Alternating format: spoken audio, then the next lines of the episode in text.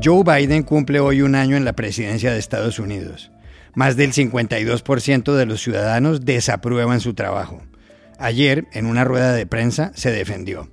Dijo que en la campaña no hizo demasiadas promesas, que quizás su gestión ha sido mejor de lo que muchos pensaban, y que si se mira lo que ha podido hacer, hay que reconocer que ha conseguido mucho. I didn't overpromise, and what I have probably uh, outperformed what anybody thought would happen. I think if you take a look at what we've been able to do, uh, you'd have to acknowledge we made enormous progress. ¿En qué ha acertado Biden y en qué no en su primer año? Hablamos ayer en Washington con dos prestigiosos corresponsales extranjeros, Paula Lugones de Clarín de Buenos Aires y José Díaz Briceño de Reforma de México. Esta semana empezó en Guatemala el juicio contra el expresidente Otto Pérez Molina y quien fuera su vicepresidenta Roxana Valdetti por el célebre caso de un millonario fraude a las aduanas llamado La Línea. ¿Qué implicaciones políticas tiene el proceso? Llamamos a Sofía Menchú, periodista de la agencia Reuters. La pandemia del coronavirus no solo se ha cobrado la vida de docenas de médicos y enfermeras, sino que ha puesto sobre ellos una presión que ha desembocado en renuncias. En esa línea, una médica venezolana que trabaja en Barcelona, María Eugenia Quintana, acaba de escribir una columna en Post Opinión titulada Ya no quiero ser médica. Le preguntamos por qué. Hola, bienvenidos a El Washington Post. Soy Juan Carlos Iragorri, desde Madrid. Soy Dori Toribio, desde Washington, D.C. Soy Jorge Espinosa, desde Bogotá. Es jueves 20 de enero y esto es todo lo que usted debería saber hoy.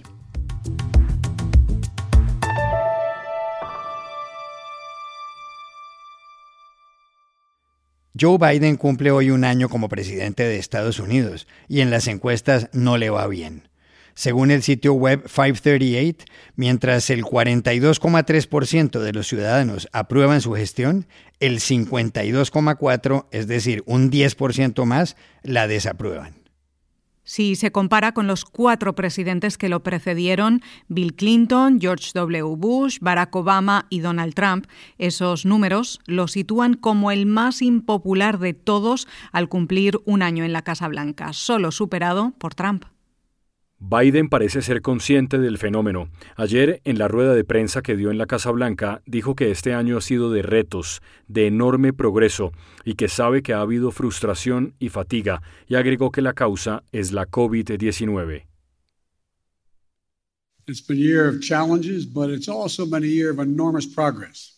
Still, for all this progress, I know there's a lot of frustration and fatigue in this country. And we know why. COVID-19 la pandemia ha causado grandes perjuicios en Estados Unidos. Ha contagiado a 68 millones de personas y ha matado a 856 mil. Según el Centro de Control de Enfermedades, el 63% de la población está vacunada con las dos dosis. Biden se precia de haber logrado que el Congreso le aprobara el año pasado dos paquetes legislativos importantes. En marzo, uno de estímulo económico por 1,9 billones de dólares y en noviembre otro de 1,2 billones para construir y mejorar las infraestructuras. La inflación en Estados Unidos es alta. En 2021 fue del 7% con respecto a 2020. El desempleo es bajo, está en el 3,9%. Por otro lado, en materia internacional, Biden fue blanco de las críticas por la forma como retiró las tropas de Afganistán en agosto. Este noviembre Biden enfrentará un reto político enorme, las elecciones que renovarán los 435 escaños de la Cámara de Representantes y un tercio de los 100 del Senado. En ambas corporaciones su partido controla las mayorías. A este paso, las puede perder. ¿Cómo calificar la gestión de Biden en su primer año de gobierno? Se lo preguntamos inicialmente ayer aquí en Washington al conocido corresponsal del diario Reforma de México, José Díaz Briseño. Sí, yo creo que el principal factor que ha afectado la presidencia de Biden ha sido justamente lo que era un activo y que se transformó después realmente en un peso enorme en su contra la idea de eh, no ser mediático y de intentar regresarle la dignidad a la Casa Blanca luego de los convulsionados años de Trump hicieron que básicamente Biden se guardara durante buena parte del inicio de su presidencia sin eh, una presencia fuerte en los medios ni de intentar comunicar varios de los logros que tuvo, en particular la aprobación de ese eh, paquete de 1.9 billones de dólares al inicio de su mandato eh, de alivio contra el COVID-19, que era considerado algo revolucionario porque era considerada la intervención en la economía estatal más importante en cuatro décadas. Y esto abrigaba pues muchas promesas de que eh, justamente el inicio de una nueva era económica estaba por iniciar en Estados Unidos. Y sin embargo pues de más de 53% de aprobación el presidente Biden pues ahora tiene un histórico 43% de acuerdo con los eh, promedios de encuestas esto es sumamente bajo y esto eh, pues se debe a diversos factores además de las fallas en comunicación el punto de quiebre fue la terrible, eh, las terribles imágenes de la salida de las tropas estadounidenses de Afganistán. Esas imágenes le dieron la vuelta a todo Estados Unidos y lo mostraron como un personaje incapaz. Esto aunado pues, a la nueva ola inesperada de Omicron eh, del COVID-19 y también a la inflación que es en la mente de los votantes lo más importante en estos momentos, a pesar de que la economía está bollante, hay poco desempleo y ha habido una recuperación relativamente rápida. Esto habla que para este año de 2022, pues cuando la Cámara Baja se renueve y un tercio del Senado, Biden la tendrá difícil por justamente sus propios hierros. Le hicimos la misma pregunta a la experimentada corresponsal del diario Clarín de Buenos Aires, Paula Lugones.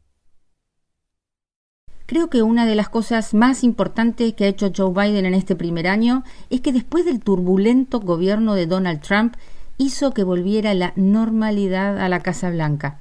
Ya no es un lugar caótico por el que desfilan funcionarios que son echados en pocas semanas, ya no existe un presidente con peleas constantes con la prensa, con tweets furibundos de madrugada. Los aliados tradicionales de Estados Unidos volvieron a ser aliados y los enemigos enemigos. Hay previsibilidad. Biden se puede equivocar o no, pero los límites institucionales se respetan, incluso cuando la Corte Suprema vota en contra de una decisión del gobierno. Esto en primer lugar.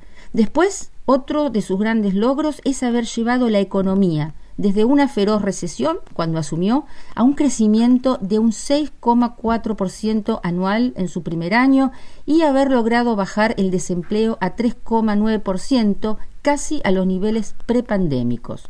Para esto sirvieron mucho los dos enormes paquetes de estímulo económico y de infraestructura que Biden logró aprobar en el Congreso. Uno de los puntos más bajos de su gobierno tiene que ver con la recuperación, porque de la mano del crecimiento acelerado vino la inflación, una inflación que no se veía desde hace más de 40 años y que el año pasado fue de más de 7%, algo inédito en este país es un fenómeno que el gobierno pensó que sería estacional, que iba a durar poco, pero se ha extendido y hoy ya es la primera preocupación de los estadounidenses y esto puede tener impacto en las elecciones de noviembre. El otro punto bajo del gobierno de Biden es sin dudas Afganistán.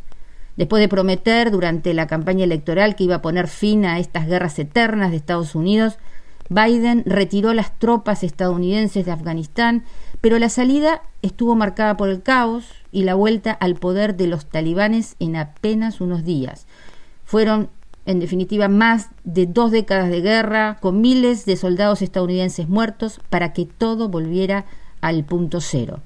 Sin dudas fue su mayor fracaso en política exterior.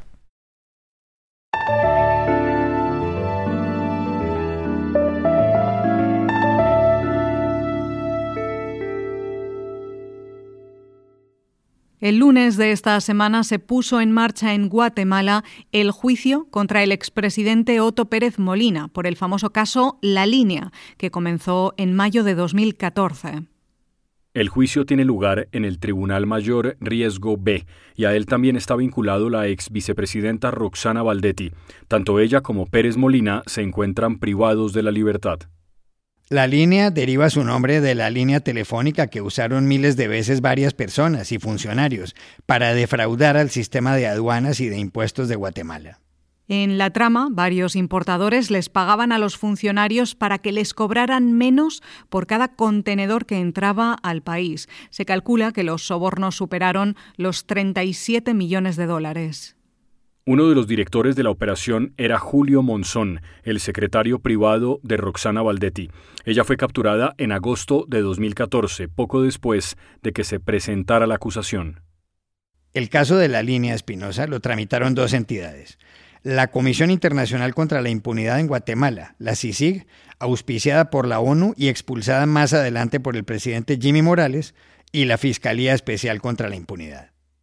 Como consecuencia de las acusaciones, el Congreso de Guatemala le levantó la inmunidad a Pérez Molina el 1 de septiembre de 2015. Él renunció horas después. Ya en 2016, Pérez Molina, que tiene ahora 71 años y que fue general de las Fuerzas Armadas, fue señalado de formar parte de una estructura criminal para saquear al Estado. ¿Qué implicaciones públicas tiene el juicio? Se lo preguntamos ayer en Ciudad de Guatemala a Sofía Menchú, periodista de la agencia Reuters. En Guatemala estamos viviendo un retroceso democrático y también en la justicia, gracias a los últimos dos gobiernos, el de Jimmy Morales y Alejandro Yanmatei. Este último se encargó de desmantelar a las fiscalías que investigaban a los políticos y empresarios por corrupción. Considero que este es un juicio importante e histórico, el segundo que tenemos contra un expresidente del país, pero se está viviendo en otro momento, en el que los políticos parecen estar empoderados, al igual que las estructuras criminales. La función de un juicio es la reconstrucción de la verdad, solo que ahora delante de la sociedad. Ojalá que esto nos recuerde qué tipo de gobierno es el que los guatemaltecos querían sacar cuando se indignaron y salieron a las calles en el 2015. Por el momento creo que todos estamos a la expectativa del proceso. Es un juicio que se sigue con atención por los medios y por la sociedad civil. Creo que sentará un precedente si la sentencia es en contra de el expresidente o la ex vicepresidenta, porque sería, digamos, como un reto hacer condenarlos en medio de este de este ambiente en el que estamos viviendo actualmente. Creo que al final todos estamos a la expectativa y muy atentos de cómo se desarrolla el proceso.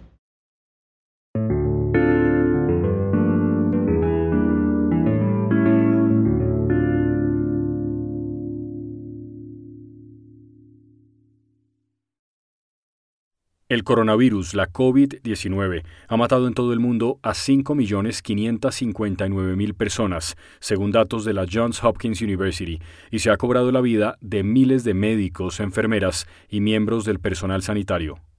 Las estadísticas que dio en octubre la Organización Mundial de la Salud impresionan. Para entonces se contaban 118.000 muertes entre doctores y asistentes en hospitales y centros de salud de todo el mundo.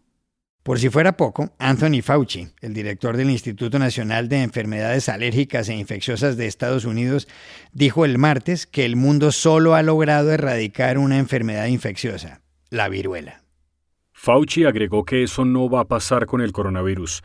Vendrá otro escalón en la pandemia, dijo, que es el control, lo que significa que la enfermedad estará presente pero que no será disruptiva para la sociedad, y que eso es lo que la gente siente cuando habla de que será endémica. We've only eradicated one infectious disease in man, and that's smallpox. That's not going to happen with this virus. So, what's the next one up the ladder is control. Control means you have it present, but it is present at a level that does not disrupt society. And I think that's what most people feel when they talk about endemicity. Un aspecto preocupante relacionado con médicos y enfermeras es que ante la presión que soportan desde el inicio de la pandemia, una presión que no habían enfrentado, muchos han pensado en retirarse. Un artículo publicado el martes en Mayo Clinic Proceedings, publicación de la famosa Clínica Mayo de Rochester, en Minnesota, dice que en Estados Unidos uno de cada cinco médicos piensa renunciar en los próximos dos años. Iragorri, el domingo pasado una médica venezolana, María Eugenia Quintana, que trabaja en Barcelona, en España, escribió un artículo relacionado con eso en Post Opinión, la sección de columnas en español de The Washington Post. La columna de la doctora Quintana, que es especialista en medicina interna y enfermedades infecciosas, se titula Ya no quiero ser médica, ya no puedo con la pandemia y el egoísmo. Ayer le preguntamos por qué. Yo decido escribir este artículo porque pienso que mi profesión ha perdido el sentido. Eh, estamos enfrentando una situación sin precedentes muy absurda, donde hace dos años cuando todo esto empezó y que para nosotros ha sido imparable y sin descanso, recibíamos aplausos que no pedíamos eh, desde los balcones del confinamiento porque éramos los héroes de la sociedad, cuando lo único que pedíamos era ser tratados como ciudadanos corrientes con derechos y con un trabajo digno y que se tuviese conciencia ciudadana para tratar de frenar todo esto, a una situación en la que ahora somos señalados, mm, apuntados y satanizados, donde recibimos pintadas en las puertas de los hospitales en las que se nos acusa de estar en conspiración con las grandes farmacéuticas y lucrándonos a través de la aplicación de la vacuna.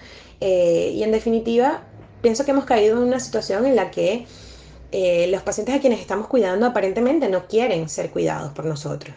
Eh, qué sentido puede tener la atención sanitaria que se brinda a alguien que la cuestiona, que quiere solamente ciertas cosas de ella, que, maltrata verbalmente, que abusa.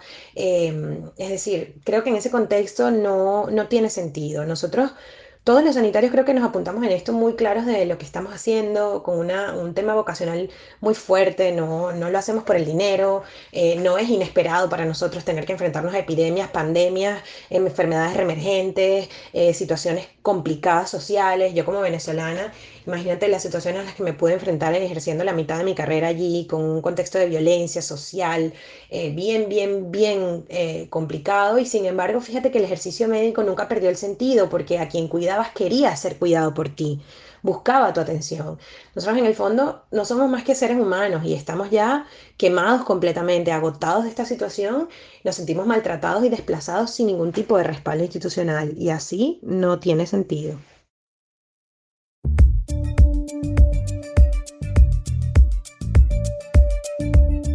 Y estas son otras cosas que usted también debería saber hoy. El presidente de Estados Unidos, Joe Biden, advirtió ayer a Rusia que una invasión a Ucrania tendría graves consecuencias.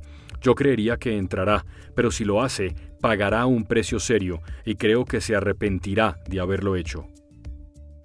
My guess is he will move in, but I think he'll pay a serious and dear price for it, and I think he'll regret having done it. Biden añadió que Vladimir Putin no quiere una guerra a gran escala en este momento, pero que sí busca poner a prueba a Occidente y a la OTAN. Dijo que una invasión sería un desastre para Moscú y sugirió que una incursión menor abriría un debate internacional y tendría repercusiones. El tenista Novak Djokovic confirmó ayer que en 2020 compró el 80% de la compañía danesa Quant Biores, que desarrolla un tratamiento contra el COVID-19 que no necesite vacunación. La inversión fue confirmada a la agencia Reuters por el director ejecutivo de la empresa, Ivan Lonkarevich, que no dijo el monto del negocio, pero sí aclaró que Djokovic, de 34 años, no estaba en contra de las vacunas. El tenista fue expulsado el domingo de Australia por no estar vacunado. En Estados Unidos, la jueza Laura Taylor Swain aprobó el martes el plan de reestructura económica de Puerto Rico para salir de la crisis.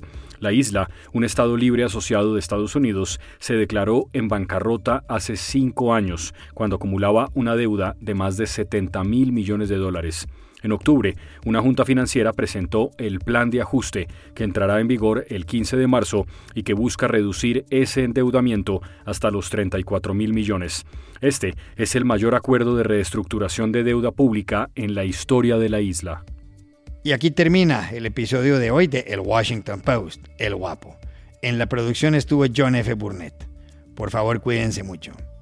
Y pueden suscribirse a nuestro podcast en nuestro sitio web, elwashingtonpost.com, seguirnos en nuestra cuenta de Twitter, arroba y también nos encontrarán en Facebook buscando el Post Podcast. Chao, hasta la próxima.